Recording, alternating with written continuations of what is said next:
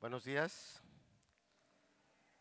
Buenos días, buenos días. Qué gusto ver a la hermana Felipita, Gloria. Qué gusto verles. Hermana José, Luz. Qué gusto verles. Sean todos bienvenidos. Permítame un momento en lo que sacamos.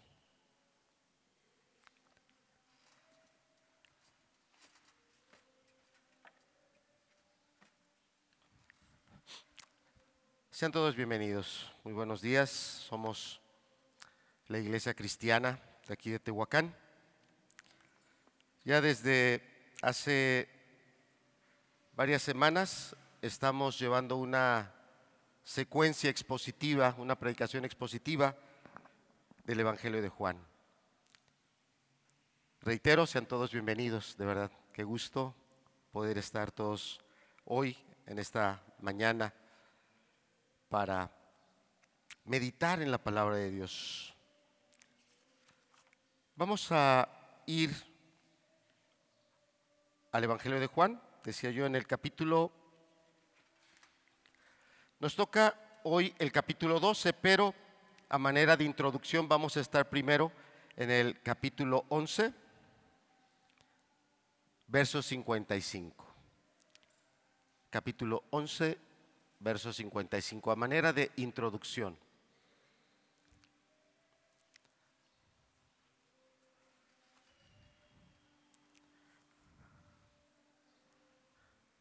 Gracias, gracias Elías.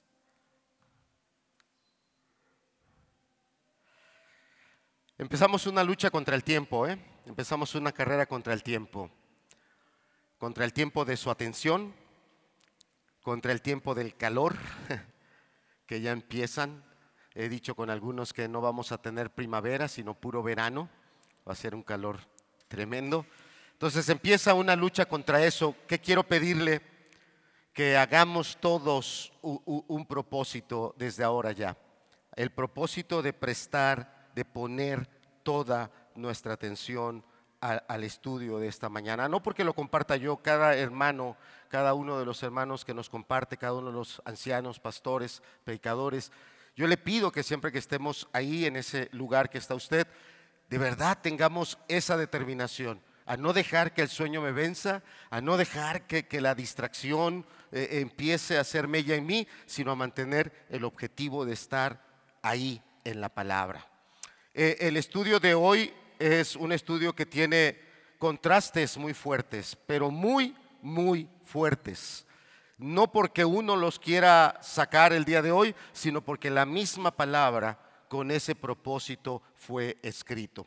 Y bien, creo que algunos se verán de un lado del mensaje, se verán eh, animados a amar al Señor Jesús, a darle lo que Él es digno, lo que Él es digno, pero también creo que otros se verán en el otro contraste. Habrá, creo yo, quienes tengan hoy que arrepentirse delante de Dios con mucha vergüenza, con mucha vergüenza por la manera totalmente incorrecta de, de estar tratando así al Señor Jesús. Que sea Dios verás, que sea su palabra esa espada, que sea su espíritu el que redarguya y no el hombre, porque todos estamos hoy en esa balanza, empezando de aquí para allá, todos estamos en esa balanza para ser escudriñados por la palabra. Evangelio de Juan capítulo 11, verso 55 es la introducción para conectarnos. Vamos a estar predicando del capítulo 12, del verso 1 al 8, pero dice el verso 55, y estaba cerca la Pascua de los judíos. Y muchos subieron en aquella región a Jerusalén antes de la Pascua para purificarse. Y buscaban a Jesús. Y estaban ellos en el templo. Y estando ellos en el templo se preguntaban unos a otros, ¿qué os parece? ¿No vendrá la fiesta? Y los principales sacerdotes y los fariseos habían dado orden de que si alguno supiese dónde estaba, se refiere a Jesús, si alguno supiese dónde estaba, lo manifestase ¿Para qué? Para que lo tomaran detenido y ejecutarlo. Bien, eh, en las predicaciones anteriores hemos estado viendo a través de la palabra un milagro prodigioso. En el orden que, el apóstol Juan nos pone los milagros, es el último milagro, es el séptimo milagro, y con ese propósito que los ha puesto el apóstol Juan, cada uno de ellos solo tuvo un propósito, llevar a cada uno de nosotros a tener en claro que Jesús es el único Mesías, no hay otro, es el único. Y una vez que la persona, que usted, que yo y cualquier persona lo tiene claro, crea en Él y a través de Él y solo a través de Él obtenga la vida. Solo a través de Él. Ya pasamos el séptimo milagro. Usted está en esa silla. Usted hágase la pregunta. ¿Soy una persona que ya le entregué mi vida a Jesús? ¿Soy una persona que realmente ya salí de mi vida de pecado y estoy andando ahora una vida en redención? ¿Soy un religioso? Alguien que lo sabe, pero no significa, o sea, alguien que sabe que Jesús es el Mesías, pero no significa nada, porque tú haces de tu vida lo que tú quieres. Soy una persona que, ¿qué fecha soy? ¿Qué? No, hermano, estás atrasado. Allá hay un reloj y allá tiene fecha. ¿Qué fecha soy, hermanos? ¿26 de qué? De marzo. Estamos a dos semanas de celebrar qué. Pero ¿qué vas a celebrar si Jesús no es nada para ti? ¿Qué vas a recordar si lo que Él hizo para ti no tiene ninguna importancia? Porque si la tuviera, de verdad que ya te estarías preparando. Fíjate el pasaje, volvemos al verso 55. ¿Y qué, dice lo que estaba cerca? Y estaba cerca, ¿qué cosa? Para Jesús era la última Pascua. Para Jesús estaba unos días de dar su vida, de morir. Era de carne y hueso como tú y como yo. Sentía, sufría, lloraba. Tenía hambre, se cansaba. Él sabía todo lo que venía encima de él. Toda la tribulación, todo el ataque, toda la opresión. Él lo sabía. Y él se estaba preparando para eso. Pero hoy a pesar de que sabemos que viene Pascua, a pesar de que sabemos que viene Semana Santa, no significa nada. Estoy haciendo de mi vida lo que yo quiero y no lo que Él quiere. Entonces Jesús había resucitado a Lázaro. Por ese ataque que tenía de esos religiosos, Él sale de Betania, se retira ya hemos dicho que el ministerio público de Jesús ya había terminado. Él ya no andaba de ciudad en ciudad predicando. Él ya no andaba en esas comunidades haciendo milagros. Eso ya no. El ministerio público del Señor Jesús había terminado y había dado inicio un ministerio particular, privado, cercano, de discípulo, de su maestro a su discípulo, del discípulo a su maestro. Por eso ahí el, apóstol o el evangelista Juan nos ha puesto la resurrección de Lázaro, un discípulo. Nos ha puesto la situación que estaban atravesando Marta y María, discípulas del Señor Jesús. Él, cuando estos religiosos, ah, por la resurrección de Lázaro, hacen el plan de quererlo matar, él se retira, se va, ah, lo dice ahí en el verso 54, se retira a una ciudad llamada Efraín y él ahí se qué. Él ahí está. Pero llegaba el momento de dar su vida. Y él no se quedó en el retiro allá, aislado. Amados, hay algunos de nosotros que parece que nos agrada mucho esa vida aislada. Yo voy y me meto con Dios, allá estoy yo con Él y Él conmigo y, yo lo disfruto y Él hace conmigo eh, eh, esa presencia hermosa. El Señor Jesús tenía esos tiempos de comunión. Pero cuando era tiempo de estar ahí para dar su vida y para servir, fíjate cómo dice que cuando estaba eh, cerca esa Pascua de los judíos, la gente lo buscaba.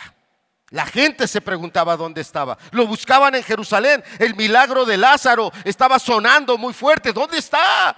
¿Dónde está el que resucitó un muerto? ¿De cuántos días? ¿Dónde está el que lo resucitó de cuatro días de, muerto? Ahora sí, capítulo 12, verso 1. Da una fecha Por favor, subráyela. El apóstol no la puso nada más porque sí, él quiere transmitirnos el mensaje de Dios. Dice, seis días antes de la Pascua. ¿Cuántos días le quedaban de vida al Señor Jesús? Seis. Seis le quedaban. No más. No más. Seis días. Y él sabía lo que iba a sufrir.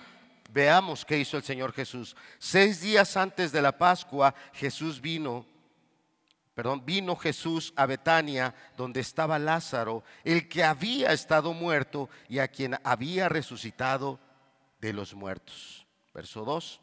Le hicieron allí, ¿qué dice? Una cena. Marta servía y Lázaro era uno de los que estaban sentados a la mesa con él. Verso 3. Entonces María tomó una libra de perfume de nardo puro, de mucho precio, y ungió los pies de Jesús y los enjugó con sus cabellos. ¿Y qué pasó? Dice ahí. Y la casa se llenó del olor del perfume. Y dijo uno de sus discípulos, y ahí da el nombre, ¿cómo se llama? Judas Iscariote, hijo de Simón, el que le había de entregar. ¿Por qué no fue este perfume vendido por 300 denarios y dado a los pobres? Pero dijo esto no porque se cuidara de los pobres, sino porque era ladrón. Y teniendo la bolsa, sustraía de lo que se echaba en ella.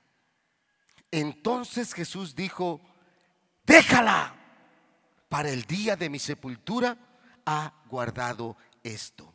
Verso 8, porque a los pobres siempre los tendréis con vosotros, mas a mí no siempre me tendréis, porque a los pobres siempre los tendréis con vosotros, mas a mí no siempre me tendréis. Quiero ya, habiendo leído el pasaje que vamos a estar compartiendo el resto del tiempo, decirle el objetivo de esta enseñanza. Que Dios me ayude a mantenerme en esa línea. Mi objetivo de predicarte este mensaje es que tengamos en claro si mi amor por Jesús, primero, es genuino. Yo debo de tener en claro si lo que yo digo que es amor por Jesús es genuino.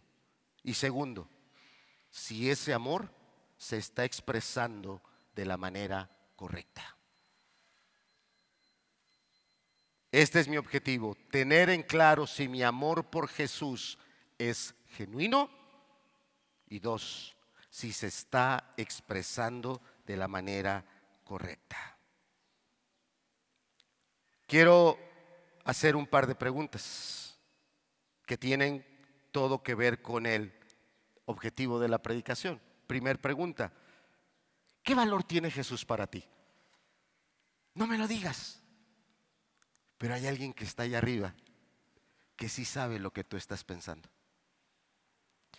Y si tú dices que Jesús vale todo para ti, Él sabe lo que tú estás pensando. No es una pregunta que se deba quedar sin respuesta, necesita una respuesta. ¿Qué valor tiene Jesús para usted? Segunda pregunta tus acciones, cómo tú vives, las cosas que haces, confirman lo que tú dices que vale Jesús para ti. Porque si tú dices que Jesús lo vale todo para ti, pero es alguien que no escudriñas la palabra, que no pasas tiempo con Él en oración, que no obedeces tus mandamientos como el de la santa congregación, estar en la iglesia, discipularte, servir en la iglesia y todos los mandamientos que hay, todos, tú puedes decir, Jesús lo vale todo, pero tus hechos dicen que tú vas en otro lado. Son dos preguntas. ¿Cuánto vale ¿Qué valor tiene Jesús para usted? segunda, tus hechos, tus hechos, tus acciones confirman tus valores, confirman que Jesús vale todo para ti. Padre, ayúdanos que sea tu palabra la que hoy nos escudriñe, que seas tú, Señor, el que trate con nosotros y que halles en nosotros la respuesta, las acciones de la cual tú eres digno, porque no mereces otra cosa. Señor, estamos a unos días de recordar el evento más impresionante de todo el mundo. Que esta palabra también nos ayude a entender lo que tú hiciste en la cruz por cada uno de nosotros. Glorifícate hoy, Señor. Glorifícate hoy. Que tu nombre hoy sea engrandecido, alabado y exaltado en espíritu y en verdad. En tu nombre, bendito Jesús. Amén. Amén. Estamos en el capítulo 12, vamos a leer versos 1 y 2 y vamos a ver en ellos este evento. Lo primero que vamos a estar viendo, amado, es una cena. Vamos a analizar este, eh, primero este evento, después vamos a analizar qué, qué tenemos que entender de ese ungimiento y un último punto es, vamos a ver las reacciones que provocó ese ungimiento, qué reacciones hubo en unas personas, qué reacciones hubo en otras y en el último punto es, vamos a llegar a una conclusión. ¿Para qué me sirve lo que acabo de escuchar? ¿Para qué me sirve? ¿Qué quiere Dios que yo haga con respecto a lo que su palabra me está desafiando? Porque la palabra nos desafía, la palabra nos reta. Entonces, versos 1 y 2, vamos a leerlos, dice. Seis días antes de la Pascua vino Jesús a Betania, donde estaba Lázaro, el que había estado muerto y a quien había resucitado de los muertos. Verso 2. Y le hicieron allí una cena.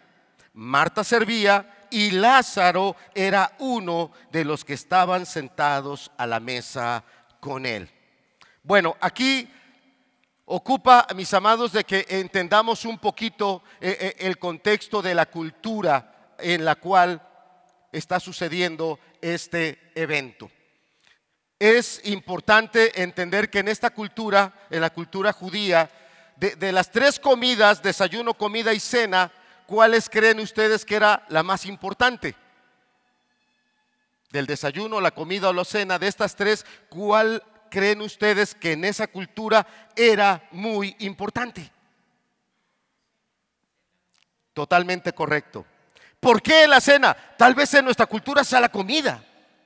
Tal vez para algunos de, los que están aquí presentes sea el almuerzo por su salud, por ciertos cuidados que están llevando, por las mismas actividades que tienen que realizar. Tal vez para algunos el almuerzo eh, eh, eh, es la, de, de los tres alimentos es la vianda más importante. Tal vez para otros es la comida, pero tenemos que entender que en este pasaje, en la cultura que estamos hablando, que es la cultura judía, es la cena.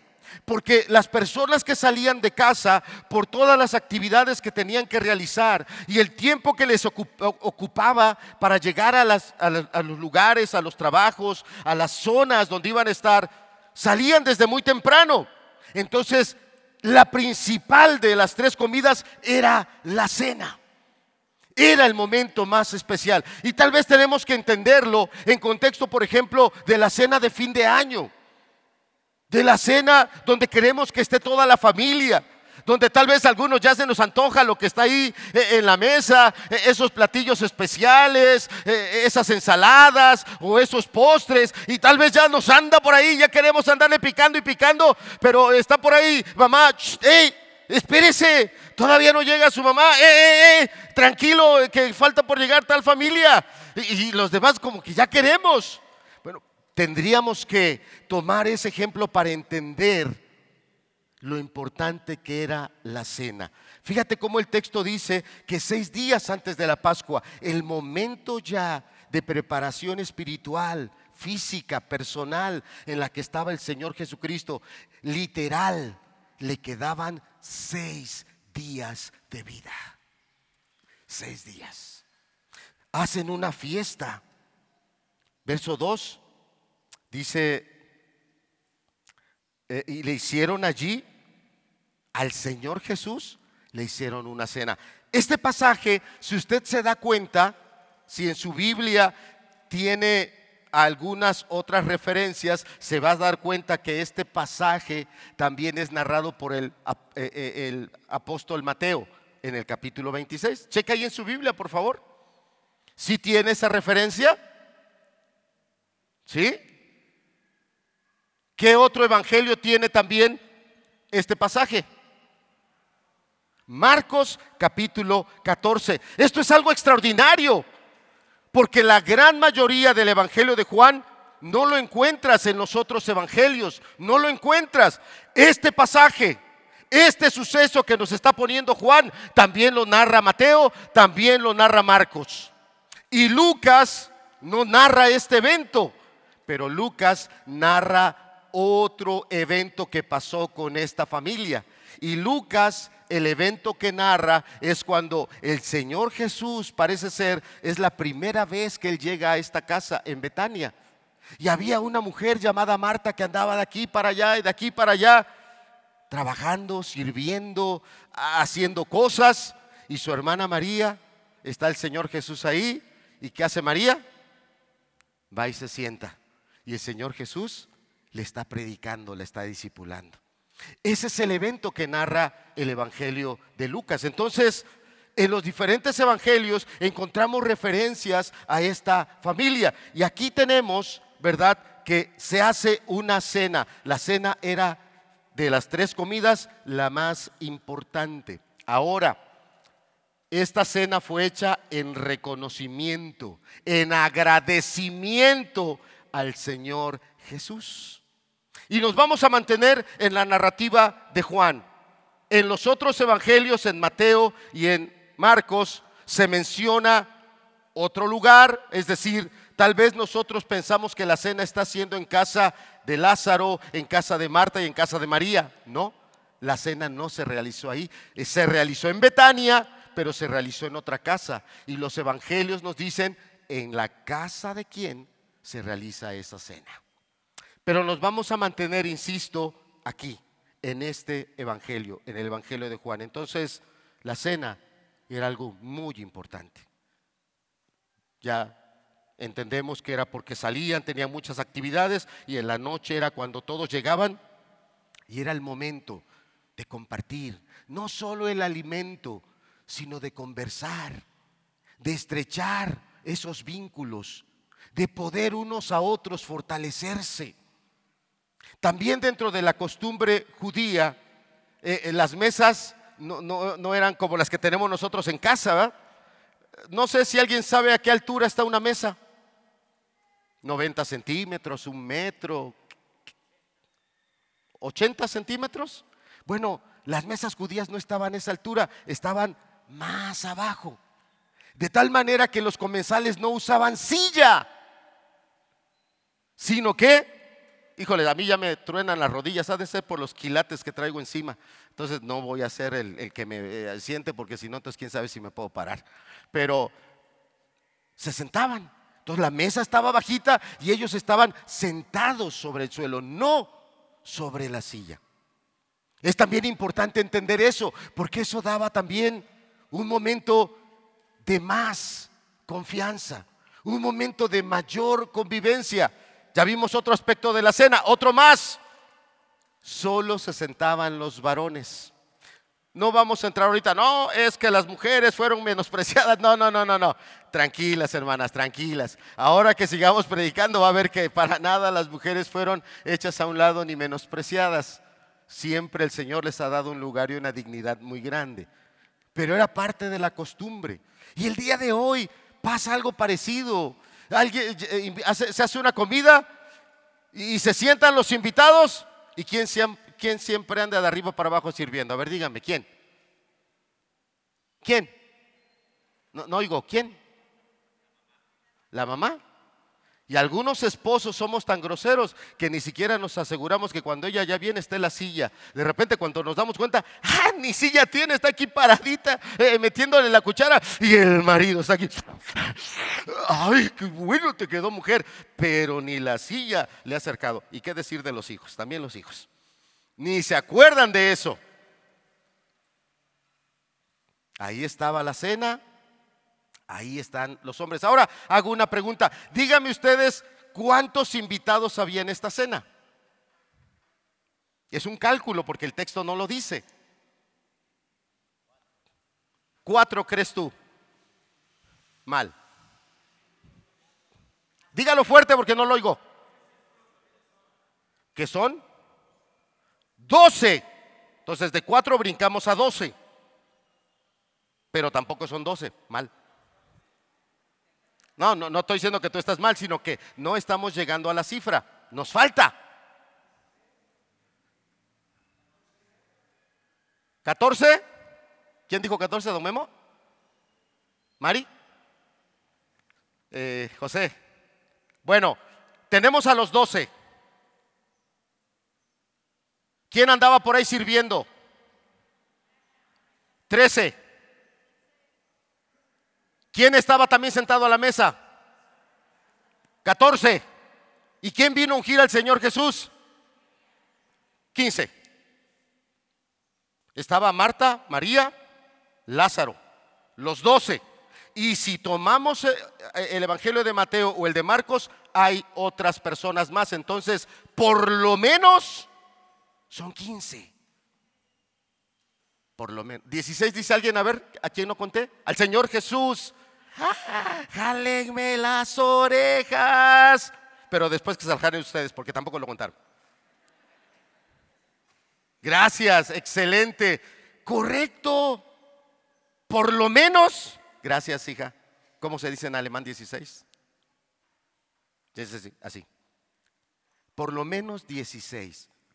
Es poca faena atender a 16 varones eh, que el Señor Jesús con sus 12 discípulos habían caminado fácil unos 35 kilómetros en todo el día.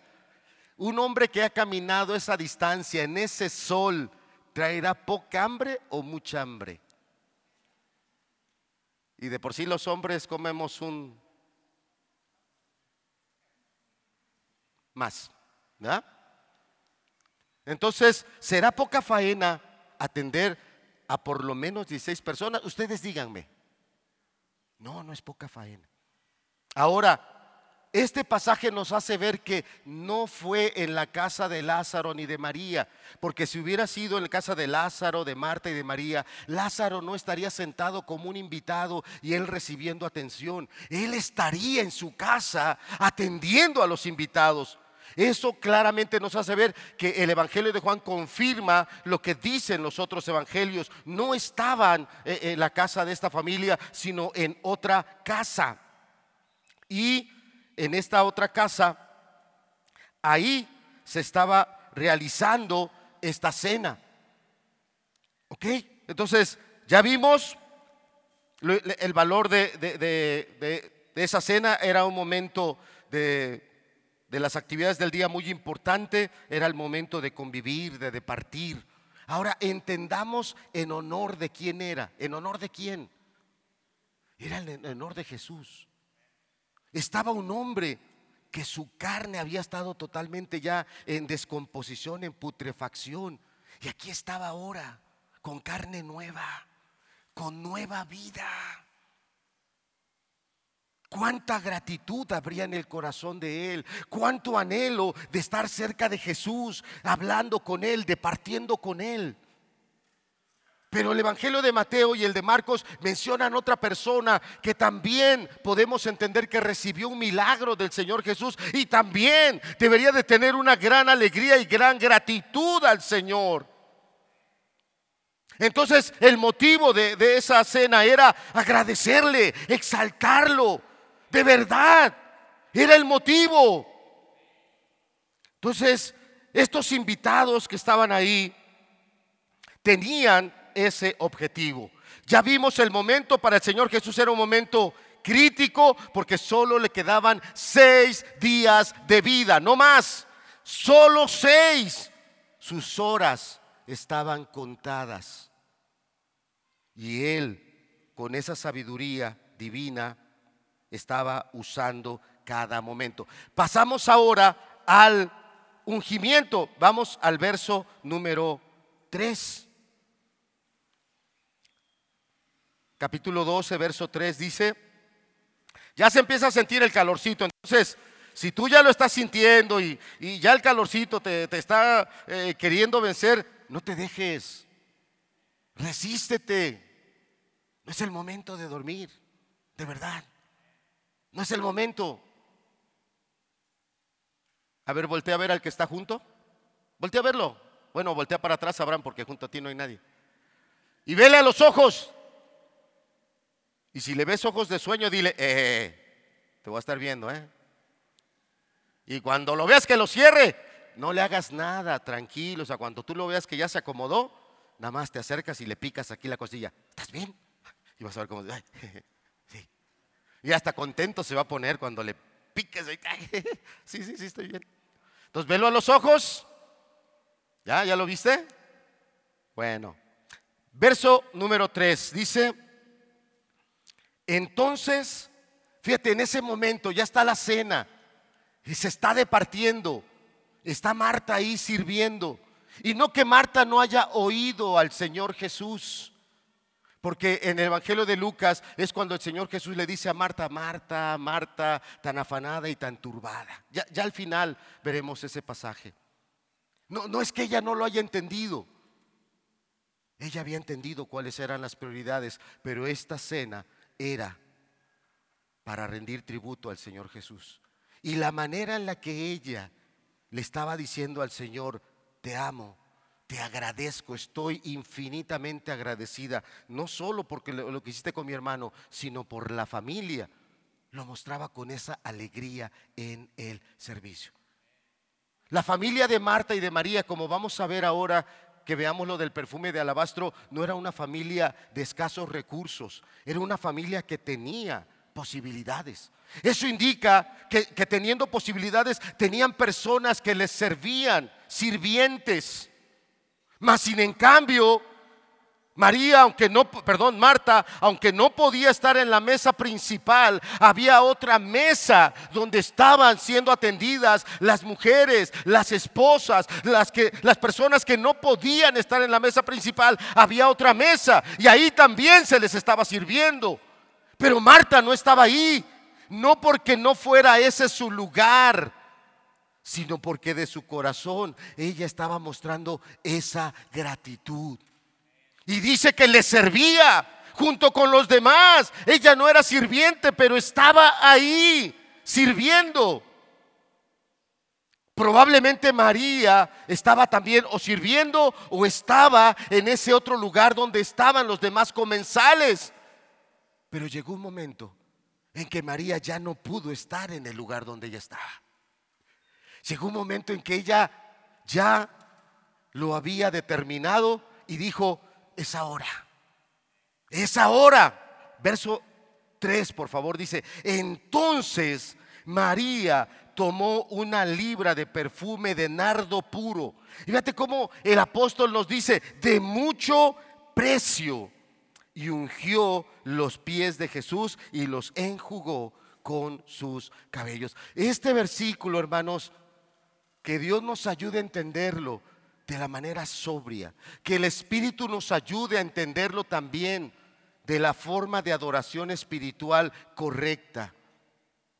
Y que también a través de ese pasaje el Señor permita vernos a nosotros mismos. Y, si decimos que amamos a Jesús, si decimos que Él lo vale todo, que podamos escudriñarnos a nosotros mismos y ver si mis acciones confirman lo que mis labios han dicho. Dice aquí entonces que en ese momento María se levanta y toma ese frasco. Podría yo representarlo con esto, pero, pero la escritura eh, no solo se encarga de decirnos que, lo, el contenido era de mucho precio. Eh, eh, ¿Cuánto dice que era una libra? Es lo que dice, de nardo puro de mucho precio. Dice, María tomó una libra de perfume. Una libra es una unidad de medida que nosotros no manejamos mucho, entonces lo voy a pasar a una unidad de medida que sí podemos nosotros manejar. Venían siendo como cerca de, algunos comentaristas dicen que 320 gramos, otros dicen que eran 340 y hay quienes dicen que eran 370 gramos, no mililitros, peso. Eso pesaba casi 400 gramos, muy cerca al medio kilo. En los otros evangelios se da una valoración más o menos de su precio y dice que eran 300 denarios. 300 denarios era el sueldo de todo un año sin gastarlo. El trabajador salía todos los días, todos los días regresaba con su denario y a la caja de ahorro. Y así los 300 días porque hay días de descanso, días de reposo, días festivos, todo eso se disminuye del calendario y vienen quedando días laborales más o menos como eso, como 300 días. Y se hace el cálculo, era el salario de todo un año un año de trabajo, 300 días de trabajo y de trabajo, de jornadas completas. Eh, ayer el hermano José Luis nos hablaba de esos horarios laborales, eh, horarios de ese tipo desde que sale el sol hasta que se ponía el sol para ganar ese denario y llegar y guardarlo. Valore usted si nosotros estamos en esa posibilidad de trabajar toda una semana o trabajar toda una quincena, que nos la paguen, llegar, guardar, decir, no le meto mano. No podemos. No podemos. Esta familia sí podía. Y es, algunos comentaristas dicen que ese frasco probablemente era una herencia familiar, algo que los padres de ellos con trabajo, con esfuerzo, lo habían logrado y los dejaron a ellos, a Lázaro o a Marta o a María, para que en algún momento al vender eso, ellas pudieran a través del recurso obtenido subsistir, suplir, salir de alguna dificultad. Entonces, era de muy alto precio. Expresiones como esa nos hacen ver que efectivamente Lázaro, sus hermanas Marta y María, era una familia de una, de una posición de, de, cierto poder adquisitivo, con recursos. Por eso podemos pensar que tenían personal de servidumbre y eso hace que resalte más. A pesar de que había personal de servidumbre, una mujer que con gusto dijo al Señor, yo quiero servirte, yo quiero honrarte yo quiero atenderte.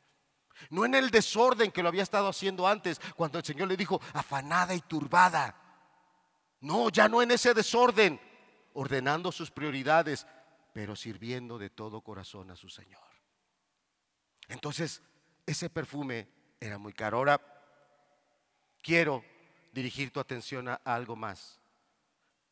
¿Tenía mucho tiempo que Lázaro había estado muerto? y había resucitado o era algo muy reciente? El texto que nos hace ver. Dígalo fuerte, muy fuerte, creo que no lo oigo. ¿Por qué no lo usaron en el cuerpo de Lázaro? ¿Por qué cuando un hermano tan querido, tan amado como lo era Lázaro? Porque el texto que ya vimos en el capítulo 11 nos hace ver cuánto amaban a su hermano, cuán unidos estaban. El momento tan duro que habían atravesado, pero ellas no agarraron el perfume, vieron el cuerpo y dijeron, es el momento de, que este cuerpo de mi hermano amado sea, sea eh, eh, eh, con esta fragancia, que no domine la putrefacción. ¿Lo usaron con su hermano Lázaro? No, no. Y eso nos tiene que hacer mirar que sí lo amaban y lo amaban mucho Llevaban cuatro días a, grito vivo, no porque no tuvieran fe, no porque no tuvieran esperanza. Era tan grande el amor, era tan grande lo que la gracia había hecho en las vidas de Lázaro, de Marta y de María, que ese tiempo de hermandad que habían convivido juntos los había unido aún más. Y por eso era tan, en ese momento tan complicada, eh, eh, tan complicado emocionalmente el duelo de Lázaro. ¿Lo amaban? Lo amaban. No hay lugar a dudas tenían algo de mucho precio, algo que valía el trabajo de un hombre de todo un año completo. Yo no sé, la verdad es que no me dediqué a eso, pero leí un comentario, tendría yo que verificarlo, que decía que al día de hoy en dólares valdría como 25 mil dólares esa botella. ¿Cuánto cambiaría tu vida si te encontraras 25 mil dólares? ¿Cuántas situaciones que estamos hoy atravesando se irían?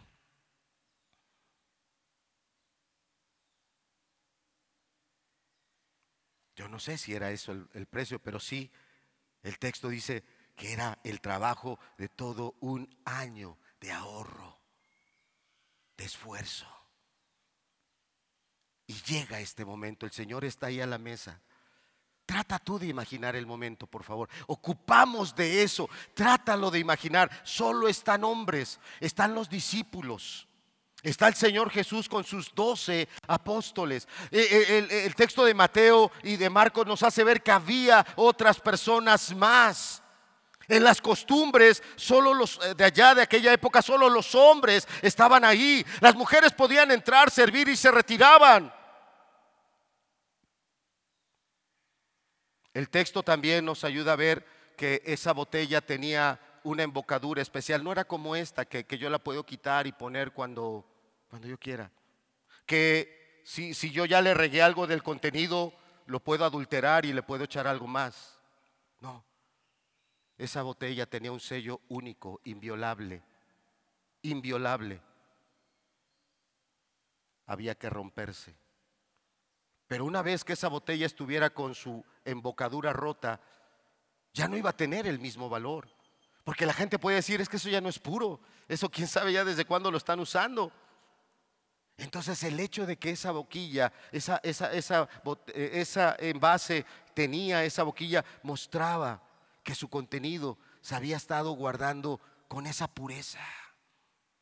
Algunos estudios dicen que el aceite de nardo el aceite de nardo, una vez que lo aplicas en tu cuerpo, sus esencias, sus aromas que despide, pueden durar hasta 48 horas.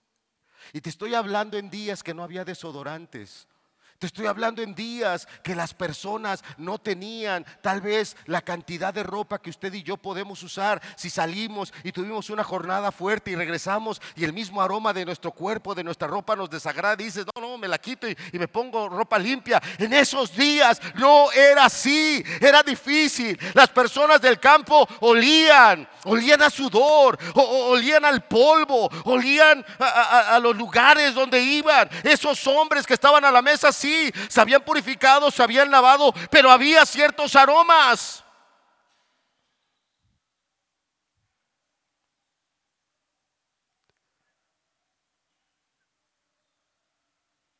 ¿Cómo era posible que a pesar de que los aromas naturales siendo tan fuertes en el cuerpo o en la ropa,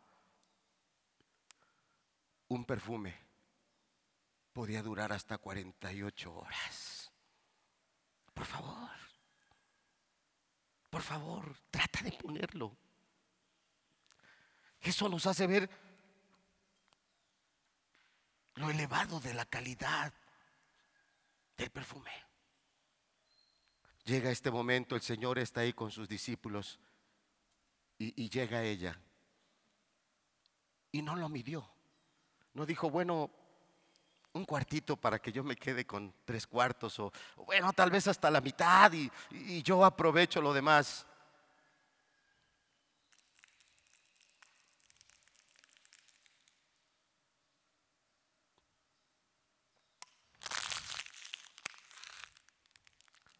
Hubo algunos que dijeron, ¡qué desperdicio! Eso es lo que sale del corazón de alguien cuando dices hora de reunión. Qué desperdicio, cuánto tiempo para que ir a las reuniones. Eso es lo que dice alguien cuando hay ciertas necesidades, situaciones que atender. No, no, no, ¿para qué? Ella, lo que quiero resaltar de María es que no se guardó nada. Ella no dijo, ¿y de qué voy a vivir si algo me pasa? Y si mi hermano algo le sucede y se vuelve a ir, ¿cómo le hago ahora? Delante de ella estaba Jesús y él lo era todo. No era la mitad, no era una parte, no era un poco. Él lo era todo para ella. Él ya le había comprado este pasaje. Este pasaje nos hace ver lo que había pasado en la vida de, de, María después de siete milagros. Y el último milagro fue un milagro muy cercano. Fue un milagro que pasó ahí en su casa en su propia vida. E, ella lo miró de frente, porque miró de frente el momento en que su hermano exhaló. Ella tal vez oyó a los médicos que vinieron y lo estuvieron atendiendo y le dijeron, no se puede, no hay más que hacer, eh, son sus últimas horas. Y ahí estaba María cuando su hermano exhaló. Y ahí estaba María cuando lo metieron en ese sepulcro. Y ahí estuvo el primer día llorándole. Y ahí estuvo el segundo día llorándole. Y ahí estuvo el tercer día llorándole. Y ahí estuvo el cuarto día, aunque ya su cuerpo hedía. Y ahí estaba ella parada cuando, cuando este hombre llamado Jesús gritó dos palabras. Lázaro, sal fuera. Y el hombre que estaba podrido, el hombre que se estaba gusanando, Dios lo restauró. Ella lo vio de frente, lo vio salir con sus mortajas, vio cómo se las quitaron y ella vio, sí, es mi hermano. Inmediatamente el Señor dijo, dadle de comer. Ella fue hasta esa casa que había sido una casa de velorio, una casa de gritos, una casa de llantos. Ahí estaban todavía los instrumentos, los instrumentos que unos momentos antes estaban tocando música de luto, de duelo, de, tristeza. ¿Y sabes qué le pasó a esos instrumentos? Se quedaron callados. Guardaron silencio porque un hombre se sentó a la mesa, un hombre estaba muerto, que ahora tenía vida. Y cuando ella lo vio, ella dijo, Él es Dios. Él es Dios y no hay nada más. Lo que Él dice, así son las cosas. Y ahí María se entregó a su Señor. No la mitad, no lo más bonito y lo que más convenía, todo. Lo que sigue, lo que sigue pudiera ser escandaloso. Porque los otros evangelios también nos dan a entender que desde la cabeza, medio litro, no sé yo cuánto acabo de derramar, medio litro justamente. Esa cantidad alcanza para mojar desde la cabeza hasta los pies. Los otros evangelios dan a entender que la cabeza, el evangelio de Juan, hace un énfasis en los pies. ¿Sabes por qué? Porque estando ahí,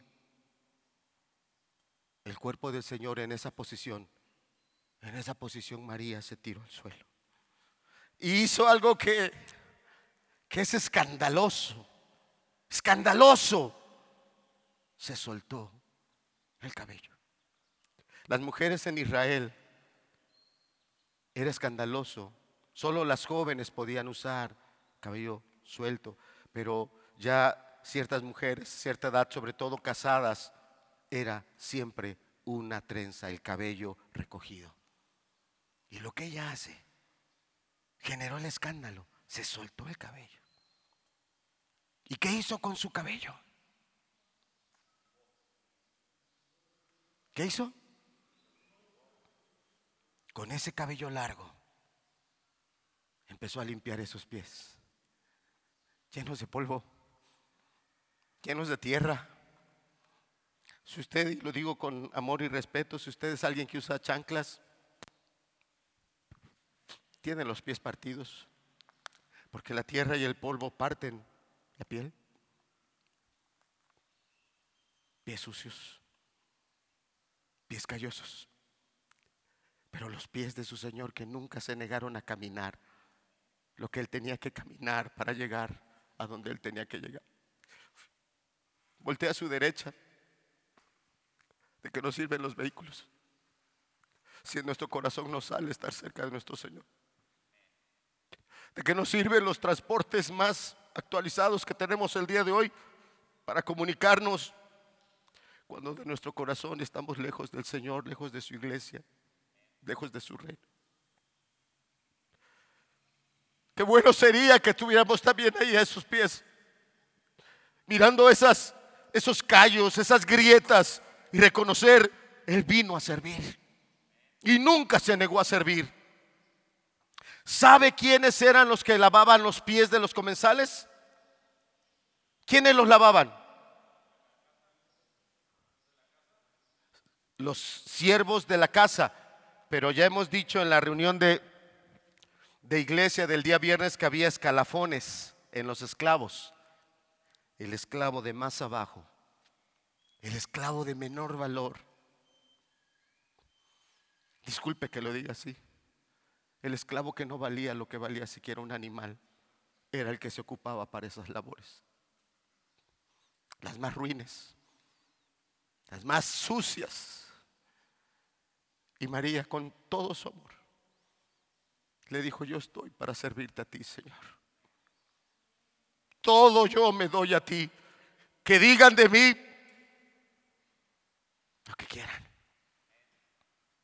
Tú eres mi Señor. Vuelvo a las dos preguntas que hice al inicio. ¿Qué valor tiene Jesús para ti? Porque a la luz de esto, a la luz de este amor genuino, a la luz de esta devoción, pero también a la luz de un amor que se expresa, que se manifiesta. Si yo digo que amo al Señor, pero no, mis obras no lo dicen.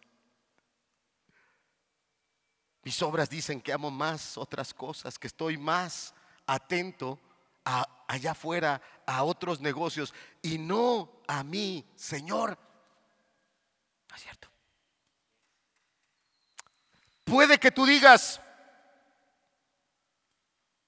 no, no, es que el carácter de María era así, de por sí vemos a Marta, Marta tenía otro carácter, otro temperamento, porque hay algunos que, disculpa que lo diga así, reculan mucho, se, vienen y se parapetan eh, eh, en la cuestión del temperamento y ahí se, se recargan. No, no, es que es cuestión de temperamentos. No, que sea Dios veraz y todo hombre mentiroso. Vamos al Evangelio de Lucas, capítulo 10, verso número 40. Lucas 10, verso número 40.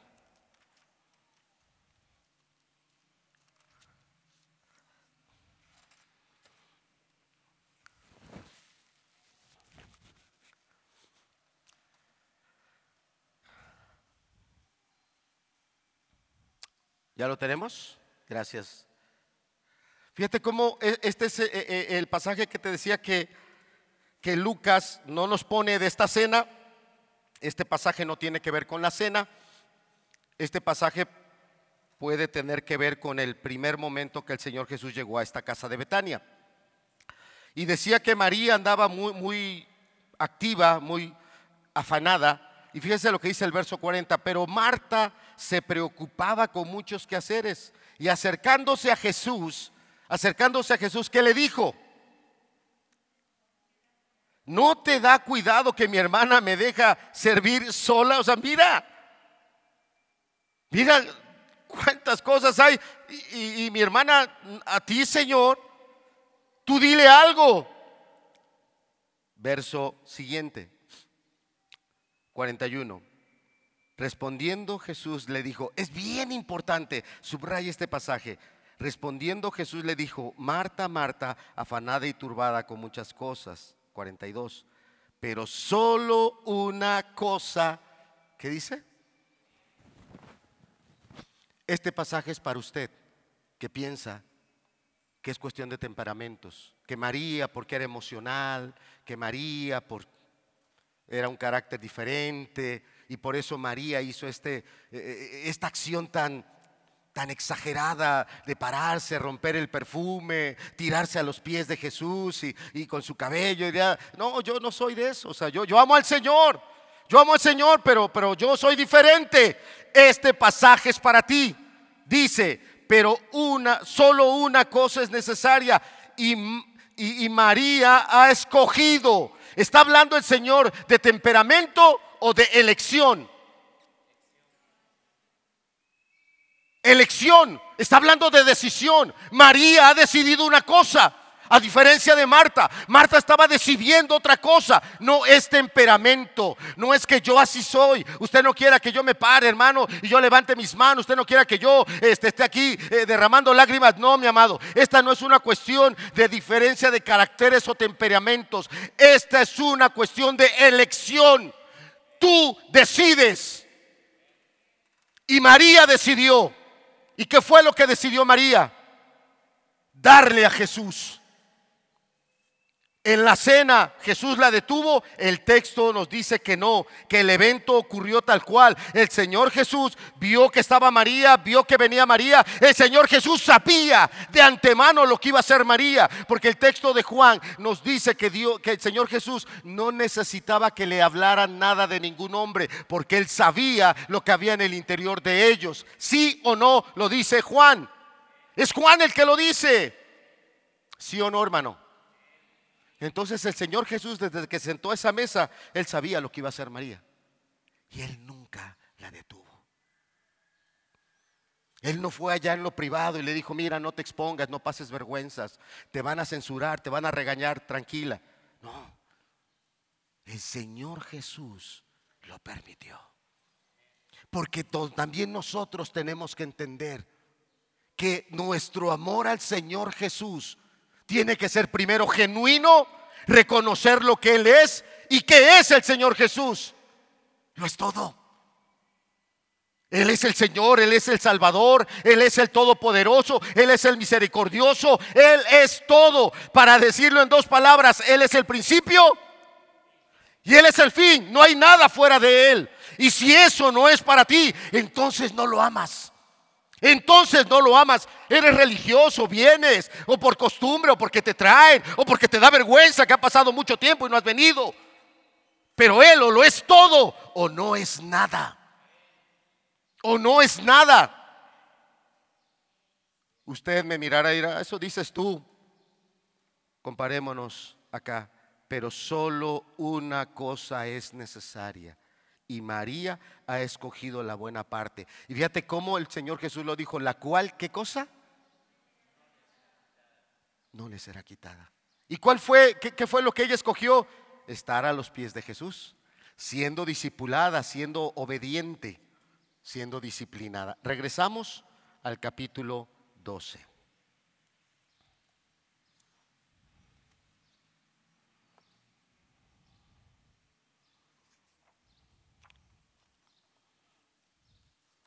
Pudiera parecer que fue un exceso,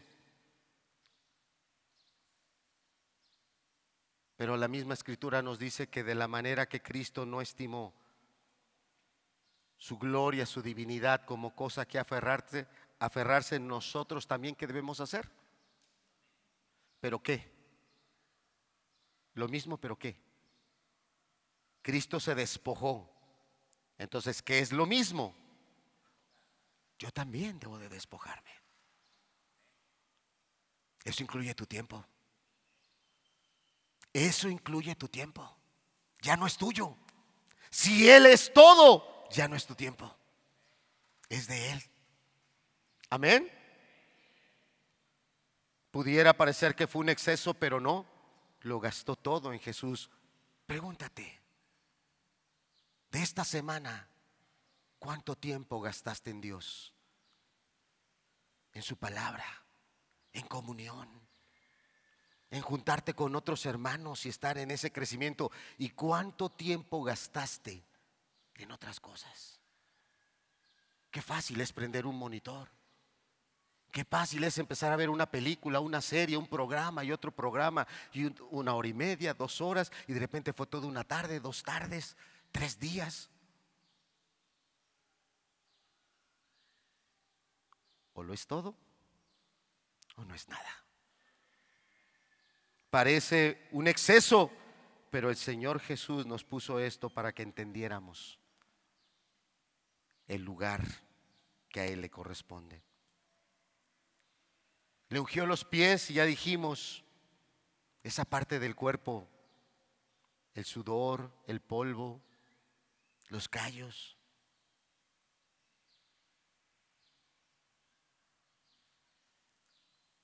¿Es fácil lavarle los pies a alguien?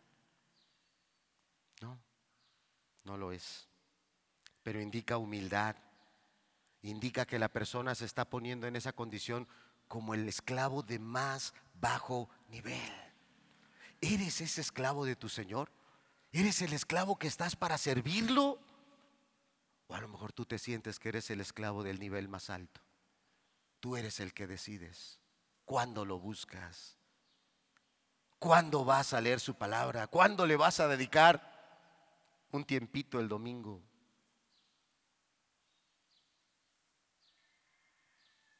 El Señor Jesús dijo que lo que María había hecho en todas partes se anunciaría.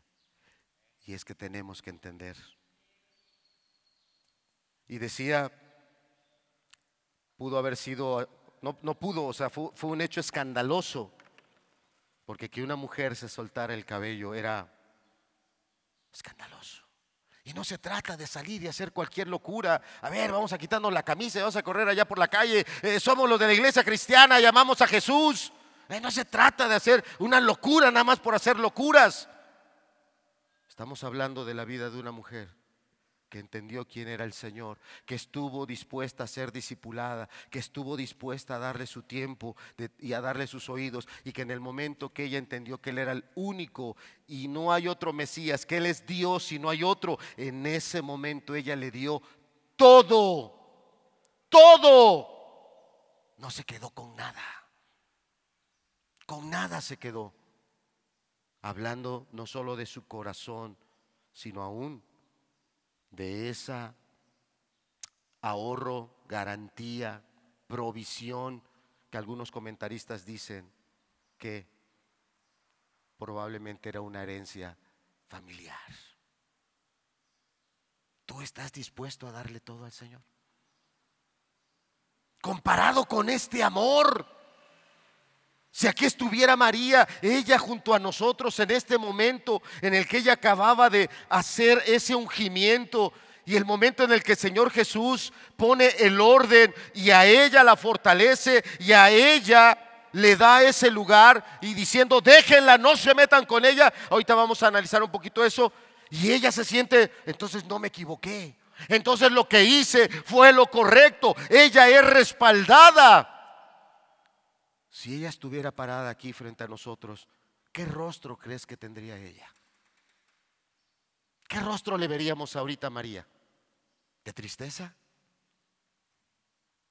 ¿De duda? ¿La regué? ¿Me equivoqué? ¿No estuvo bien? ¿Qué rostro le vemos ahora a María? ¿No? ¿No te imaginas ningún rostro? Gozo, alegría,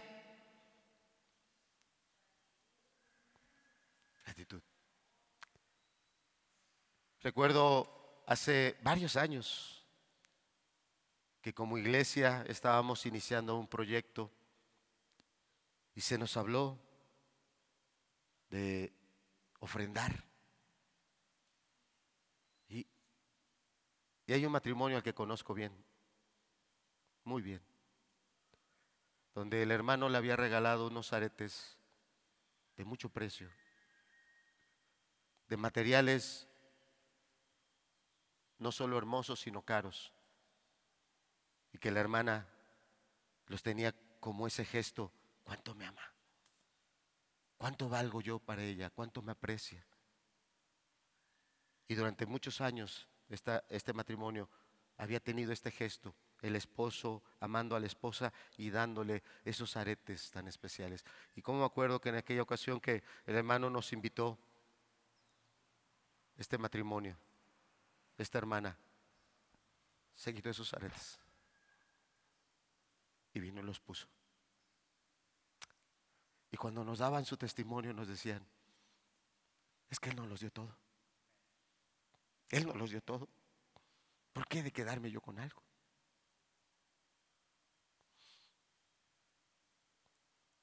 ¿Amas a Jesús? ¿De veras lo amas? Tus hechos confirman lo que dicen tus labios. Tú lo eres todo para mí y yo, yo te doy todo.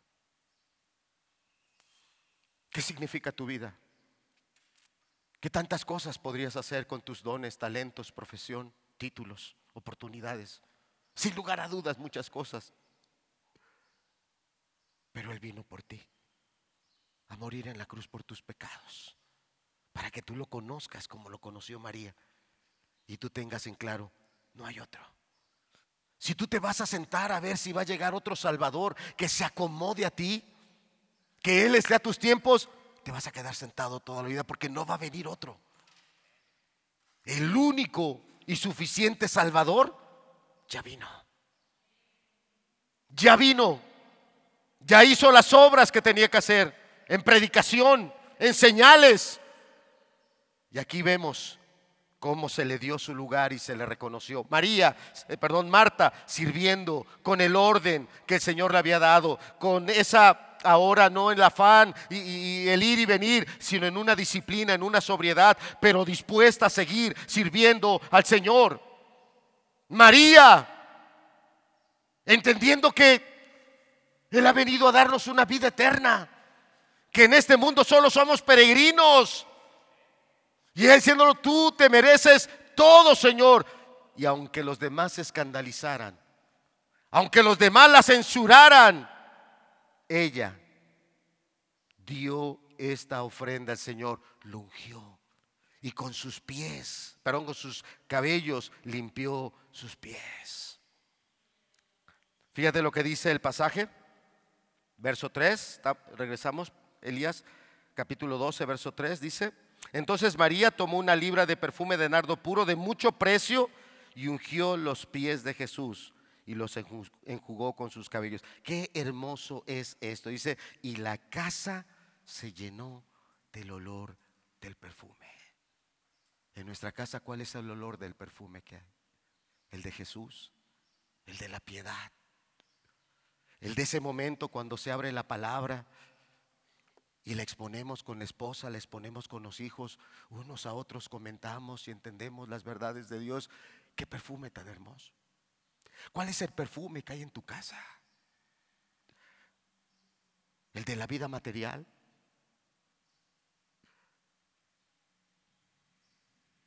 ¿A qué huele? A tu carácter. El carácter de una persona que no ama a Dios. De una persona amargada. De una persona codiciosa. De una persona endurecida. Este este, esta parte es impresionante. Que esta iglesia, que esta casa se llene del perfume del Señor. Qué grosero es ver que un Judas, con un disfraz, Judas se quiso disfrazar de piedad, dar una una apariencia que realmente no tenía dentro de él, estaba el pecado, la maldad, pero él se quiso disfrazar de piedad. ¡Qué desperdicio! ¿Por qué? ¿Por qué no se vendió mejor y eso se lo hubiera dado a los pobres? ¿Cómo disfrazas tu falsa piedad? ¿La disfrazas diciendo que eres una persona muy ocupada y que por eso no te da tiempo de leer? ¿No te da tiempo de orar? La disfrazas porque eres un hombre muy trabajador y tienes mucho que hacer para alimentar esa familia y por eso no te da tiempo de ser un hombre espiritual. ¿De qué la disfrazas, amado joven? ¿Te crees una persona estudiosa? ¿Tienes las mejores calificaciones? ¿Sí? ¿Becas, promedios? Pero estamos reprobados en el reino de los cielos. Y no estoy en contra de que seas un, un joven esforzado. Pero tenemos que escoger la mejor parte. Hay una sola cosa que es necesaria y es conocer a Jesús. Y es elección. Tú decides. Tú decides. Cuando alguien más hace algún servicio, alguna ofrenda como la de María, expresando su gozo, su gratitud, algo escandaloso tal vez a tus ojos, a tus ojos, qué exagerado, ah, ya eso es fanatismo, a tus ojos, a tus ojos, porque hoy no solo te estoy poniendo los ojos de Cristo, te estoy poniendo la boca del Señor Jesús. Y cuando todos atacaban a María, murmuraban, qué bárbara, qué y desperdicio, qué inútil lo que acabas de hacer, cómo se te fue a ocurrir. Empezó Judas, pero los otros evangelios nos ayudan a entender que otros apóstoles también se dejaron arrastrar por la carnalidad de Judas. ¿Dónde estás, Iscariote? ¿Dónde, está, ¿Dónde estará sentado Iscariote aquí en este lugar? ¿En cuántas casas está metido un Iscariote? Que cuando te dicen, vamos a tener un altar, ay, otra vuelta, ya, qué aburrido, que, que no se cansan, siempre la Biblia, siempre menguando, menguando, censurando, murmurando. El esposo ya, ¿qué tanto? Ya, nada más. Que veamos el domingo y eso es todo. No, si amas al Señor, de verdad, estás dispuesto a darle todo. Y que sea visible. María lo hizo de manera visible. Ella vio cuando venía Jesús y pudo haberlo encontrado en el camino, pudo esperar a que el Señor Jesús saliera y en un lugar aparte pudo haber hecho eso. Ella lo hizo de manera pública y el Señor así lo permitió, porque si amamos al Señor Jesús de todo nuestro corazón, debe haber una expresión pública, abierta.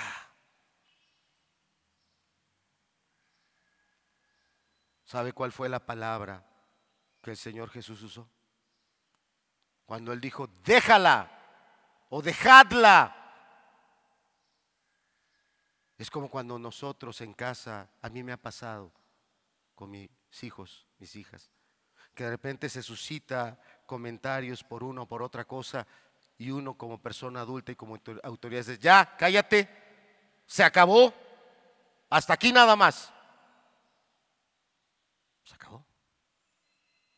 Eso fue lo que dijo el Señor Jesús. Cuando él dijo, déjala, que ahí estaba Judas, le dijo, cállate la boca.